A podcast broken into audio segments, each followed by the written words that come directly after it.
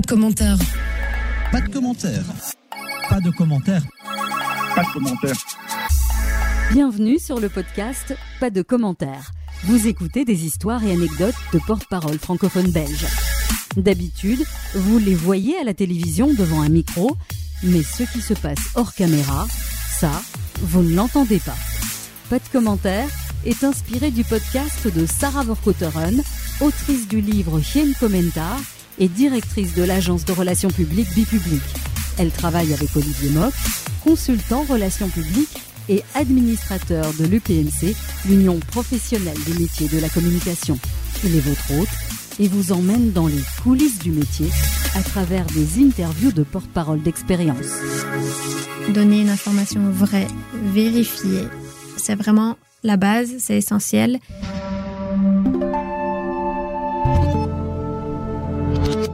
Bienvenue à ce deuxième numéro du podcast Pas de commentaires. J'ai le plaisir de recevoir aujourd'hui Laura Serrada Crespo, la porte-parole francophone de Bipost Group. Laura, bienvenue et merci de venir partager ton expérience avec nous. Pour te présenter en quelques mots, tu as été journaliste pendant 14 ans, à la dernière heure, à 7 sur 7 notamment. Tu étais spécialisé dans le secteur de la santé, de la famille, mais aussi dans la couverture de l'actualité royale belge. Tu as également travaillé pour l'agence de presse allemande Deutsche Presse Agentur, où tu étais spécialisé dans le fact-checking. En 2021, tu arrives chez Bipost en tant que porte-parole francophone. Tu y organises aussi les événements externes, les relations publiques en général. Et ce qui te caractérise, c'est une bonne humeur permanente, un sourire éclatant, un dynamisme phénoménal qui embarque le professionnalisme reconnu par tous. Alors ma première question, comment est-ce que tu arrives chez Bipost? C'est par le réseautage.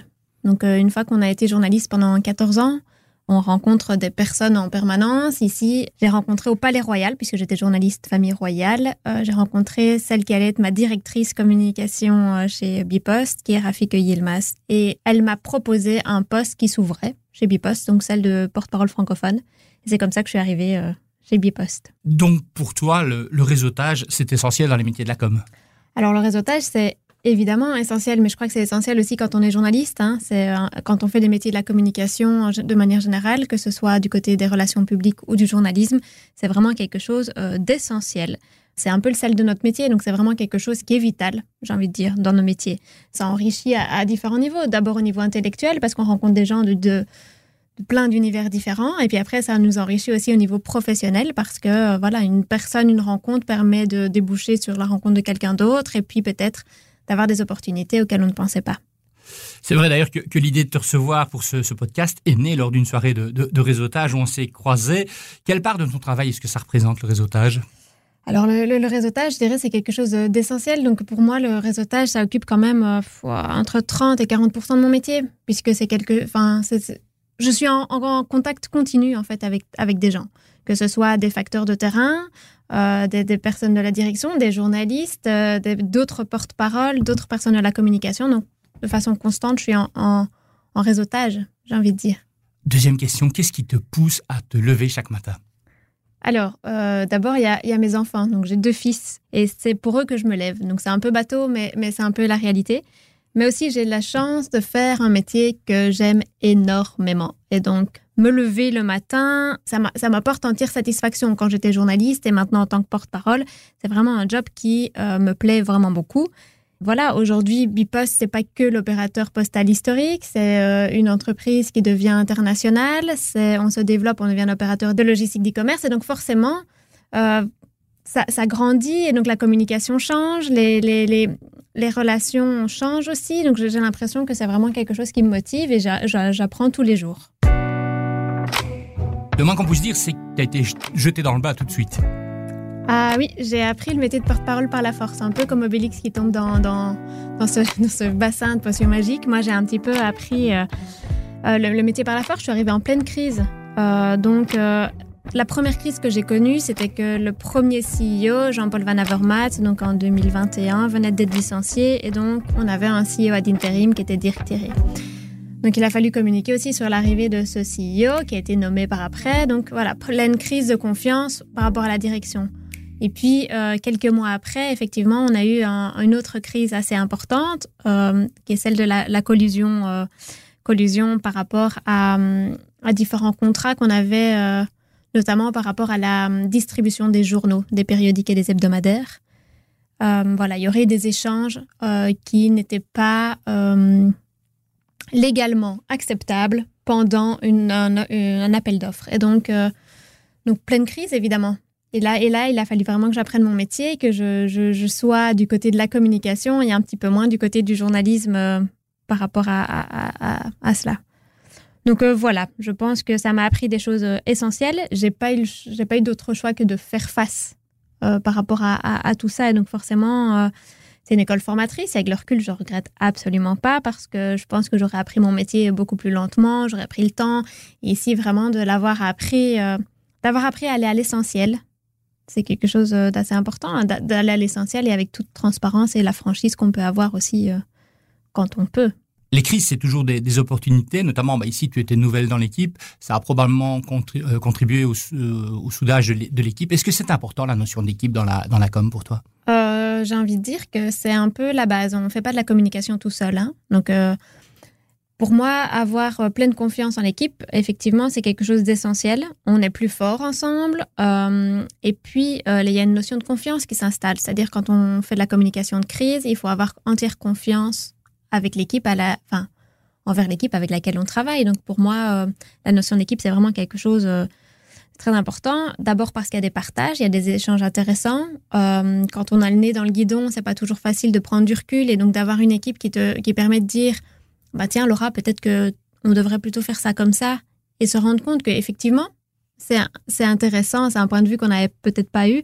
C'est vraiment quelque chose, euh, quelque chose d'important. Moi, je crois qu'on doit avoir une relation forte avec l'équipe aussi de communication interne, parce que je fais partie de l'équipe communication externe, mais il y a aussi la communication interne. Euh, et la communication interne est, vraiment euh, est très, très importante au sein d'une entreprise, d'autant qu'on a 25 000 collaborateurs en Belgique. Donc, c'est vraiment c'est vraiment un, volet assez important et il faut, faut, faire des réunions ensemble pour pouvoir voir ce qui va être communiqué en interne, ce qui va être communiqué en externe et s'assurer que euh, qu'il y ait une, une, une, régularité dans la communication et qu'on partage les mêmes, les mêmes messages clés euh, à l'interne et à l'externe pour pas que les gens découvrent dans la presse certains messages et n'aient pas été informés à l'interne. Et donc ça, je pense que c'est vraiment oui, un travail d'équipe. Et donc, tu fais partie de cette école qui fait la distinction entre la, com interne et la com externe. C'est important de dissocier les deux à, tes yeux? Oui, c'est important parce que les messages ne sont pas les mêmes euh, et, les, publics non plus. Euh, Bipost, c'est un grand groupe. Donc, il y a 25 000 collaborateurs en Belgique, 36 000 à travers le monde, euh, de métiers différents. Donc, on a des facteurs, on a aussi euh, ben, tous les métiers de la finance pour le, tout ce qui est payroll, on a les, relations, voilà, tout ce qui est RH. Donc je pense qu'il y a vraiment différents publics au sein d'une même entreprise et ils n'ont pas les mêmes attentes euh, les uns envers les autres. Donc les facteurs n'ont pas les mêmes attentes au niveau de l'information que quelqu'un qui va travailler au siège social euh, à Bruxelles. Donc vraiment, je pense qu'ils n'ont pas besoin des mêmes informations. Donc oui, les publics sont différents, les messages sont différents et les canaux de diffusion aussi sont différents. Je pense que la com interne et la com externe sont vraiment complémentaires mais ça doit être distingué parce qu'on ne s'adresse pas de la même manière à un journaliste et à un public qui est client hein, d'une entreprise qu'à des collaborateurs qui font euh, la qualité de l'entreprise. Tu, l'as dit, hein, Bipost Group, c'est plein de métiers différents. Euh, tu en as testé un, je pense, qui n'a rien à voir avec la communication chez, chez Bipost. Euh, c'est Vie ma vie de, livreur de colis, c'est ça? Oui. En fin d'année, et ici récemment, puisqu'on a eu une grève et donc on a eu pas mal de, volumes de colis à, gérer, on a la possibilité d'aller sur le terrain. Alors, c'est une la, période de fin d'année surtout, c'est une période très chargée puisque ce sont euh, bah, c'est Saint-Nicolas, c'est euh, les fêtes de Noël et puis après c'est les soldes de, janvier. Donc c'est vraiment quelque chose. Euh, on voit un, afflux de colis assez important et donc on se prête au jeu de devenir pendant une semaine, deux semaines, trois semaines, de devenir un peu facteur et ça nous permet d'avoir les réalités du terrain. C'est-à-dire qu'on on est dans les bureaux la plupart du temps, en contact avec des journalistes. Et ici, on est vraiment euh, au sein de l'entreprise. Donc, on va apprendre vraiment les, métiers qui font euh, la réputation de, de Bipost. Et pour moi, c'est essentiel parce que voilà, on, peut taper sur un livreur sur les réseaux sociaux, dire qu'un livreur n'est pas venu sonner à la sonnette euh, alors qu'on était là. Ça, c'est la, la, critique la plus, la plus courante. Mais quand on est sur le terrain, on se rend bien compte que le facteur le fait. Alors, est-ce que la sonnette est défectueuse? Est-ce que les personnes n'ont pas entendu? Est-ce que. Voilà. Mais on se rend compte que les facteurs le font vraiment et avec la bonne humeur. Et donc, pour moi, c'est vraiment essentiel d'aller, sur place et de se dire, mais peut-être que il y, a, y a, deux faces à une pièce, en fait. Et donc c'est toujours important de restituer la réalité. Sans rapport, ce, podcast s'appelle donc pas, pas de commentaires. Parfois, pour un porte-parole, et c'est peut-être un paradoxe, il est important aussi de se taire. Donc où est-ce que tu places le, curseur entre se taire et parler aux médias? Alors, pour moi, la transparence est importante, mais euh, il faut se taire quand on ne sait pas. Euh, quand on ne sait pas tout, il ne faut pas extrapoler, euh, il faut donner des informations correctes et vérifiées pour éviter justement que le feu, bah, éviter des interprétations diverses aussi. Euh, donc pendant la crise, mes débuts, il y avait des aspects qui pouvaient déboucher sur des, forcément des et la crise actuelle aussi, qui peuvent déboucher sur des, des problèmes plutôt juridiques. problèmes juridiques ou bien qui pourraient avoir un impact sur le cours de la bourse, puisqu'on est une entreprise cotée en bourse. Donc, il y a des, parfois il est préférable de se taire euh, que de dire quelque chose qui pourrait effectivement, euh, bah, d'une part, desservir l'entreprise parce que on ne sait pas tout et que ça donnerait naissance à des extrapolations ou à des interprétations diverses. Donc, je pense que quand on parle aux médias, c'est vraiment important d'être euh, vraiment bien préparé, de baliser en amont ce qui peut être susceptible d'être problématique. Et puis, voilà, je pense a des moments il y a des on peut communiquer, il y en a d'autres où on peut pas. Et de manière globale, ben, c'est un exercice difficile. Quand on était journaliste avant qu'on passe de l'autre côté du miroir, on comprend bien les, attentes journalistiques, mais on comprend aussi les contraintes de l'entreprise et on comprend euh, toutes les contraintes aussi liées à une crise ou bien des impératifs boursiers. Euh, voilà, donc il y, a plein de paramètres qui rentrent en, compte. Euh, donc il faut trouver un, équilibre entre parler et se taire, je pense. Tu, as employé le mot transparence il y a, quelques instants. C'est un terme qui, a une, qui est qui est très fort à géométrie variable selon les entreprises. Comment est-ce que tu définis la transparence en tant que porte-parole? Alors pour moi, la, transparence en tant que porte-parole, c'est euh, de pouvoir dire tout ce qu'on peut dire au moment où on peut le dire. c'est vraiment, vraiment la base, puisque j'ai expliqué, il y a des moments où on ne peut pas du tout dire les choses. Et puis les journalistes n'ont pas besoin de tout savoir. Il y a parfois des choses qui font partie de la popote interne, un peu comme on dit, ou bien... Euh, mais parfois, effectivement, c'est important de leur donner une information correcte, mais il faut aussi pouvoir cadrer le contexte et pouvoir cadrer euh, les éléments pour pouvoir apporter une information. Euh. Donc, il y a une distinction aussi à faire entre le on et le off, puisque quand on est dans une entreprise, ben voilà, on peut donner en on différents éléments qui sont importants, des éléments clés pour comprendre, et en off, alors apporter tout, tout un contexte qui ne doit pas spécialement être rapporté publiquement, mais un contexte qui permet de comprendre pourquoi on a pris cette décision-là à un moment donné ou pourquoi euh, ça aboutit à tel et tel élément ou à telle et telle enquête. Donc en, fait, la transparence, c'est je ne vous dis pas tout, mais tout ce que je vous dis est, vrai. Tu, parlais également tantôt de, cadrer ce qui va être dit. De, manière générale, on sait qu'on a un temps limité lorsqu'on est devant un micro ou devant une caméra. Euh, le journaliste ne va pas forcément garder tout. Est-ce que tu as une technique pour faire passer le message que tu veux vraiment faire passer face à un micro? Forcément, face à un journaliste, il y, a deux éléments. D'abord, il, y a le direct, tout ce qui va être préenregistré à la base. Donc, forcément, ça va être différent. Euh, puis il y a les médias aussi qui changent. Hein. Un média papier, on peut prendre peut-être plus de temps et puis ça va déboucher sur un papier. Un média, télévisé, ça va nécessiter de petites interventions très courtes, euh, pareil à la radio. Donc euh, je passe très souvent dans On n'est pas des pigeons. c'est du direct et on essaye un maximum, évidemment, de préparer en amont quand on peut le faire. Euh, généralement, ce qu'on va faire, enfin, ce que je fais, c'est que j'ai mon sujet global et je vais travailler en isolant trois points, trois messages essentiels qui vont être, euh, voilà, le sujet est celui-là. Quels sont les trois messages essentiels que j'ai envie de faire passer par rapport à ça et comment est-ce que je peux le, les faire passer? Et donc, oui, si on n'a pas de message clé, c'est toujours difficile de passer euh, face à un journal ou à un journaliste. Je pense que la préparation, c'est vraiment euh, quelque chose de, très, très important. Quand on amène, donc par, exemple dans les pigeons, donc j'ai un, un, message, on a une problématique, j'essaie toujours d'apporter aussi une solution. Euh, parce que pour moi, il n'y a pas que des problèmes, il y a souvent des solutions. Donc, voir un petit peu, ben voilà, il y, a, il y, a, une situation X, comment est-ce qu'on pourrait faire pour satisfaire tout le monde ou combien est-ce qu'on pourrait faire. Euh, voilà, on essaye en tout cas pour d'essayer de résoudre le problème tant, tant qu'on peut. Un nouveau bon plan donc que tu nous donnes Laura, c'est toujours de préparer son intervention face aux médias, pas d'improvisation mais au contraire une préparation pointue autour du message ou des messages clés à faire passer. j'imagine que dans la pratique de ton métier de porte-parole, tu as aussi été confronté à des situations qui ne se passent pas forcément comme prévu. Alors euh, oui, j'ai un petit souvenir. Donc euh, c'était un plantage euh, lors de l'inauguration, en tout cas de la visite d'un nouveau centre de, distribution ultra moderne, éco-friendly à Tinlo. les journalistes viennent avec leur caméra, leur micro, leurs appareils photo. Et puis, juste un peu avant de partir en tournée, les facteurs sont agglutinés autour de l'imprimante. Et je vais voir un peu ce qui se passe. Les journalistes commencent un peu à se poser des questions aussi, de voir tous ces tous ces facteurs agglutinés euh, après de l'imprimante. Et euh, on se rend compte qu'en fait, ils ne peuvent pas imprimer la liste avec les adresses euh, et le numéro de colis qu'ils doivent distribuer. Donc, ils devront distribuer à l'ancienne, c'est-à-dire charger la camionnette en se disant, il ne faut pas que j'oublie que j'ai un colis pour telle adresse quand je ferai ma tournée, etc. Et à ce moment-là, ben, il faut essayer de détourner un peu l'attention des journalistes. Donc, quand j'ai remarqué ça, j'ai dit, ah oui, oui, ils attendent, il y a un petit problème d'imprimante à ce moment-là, on va aller juste prendre un petit café et puis après, on va partir en tournée. Donc, j'ai amené les journalistes dans la cafétéria pour prendre un café pendant que les choses se réglaient un petit peu. On, enchaîne sur un, autre sujet qui prend de, l'ampleur depuis quelques années, les fameuses fake news. Euh, si tu es euh, confronté, comment est-ce que tu réagis à une fake news qui toucherait par exemple Bipost?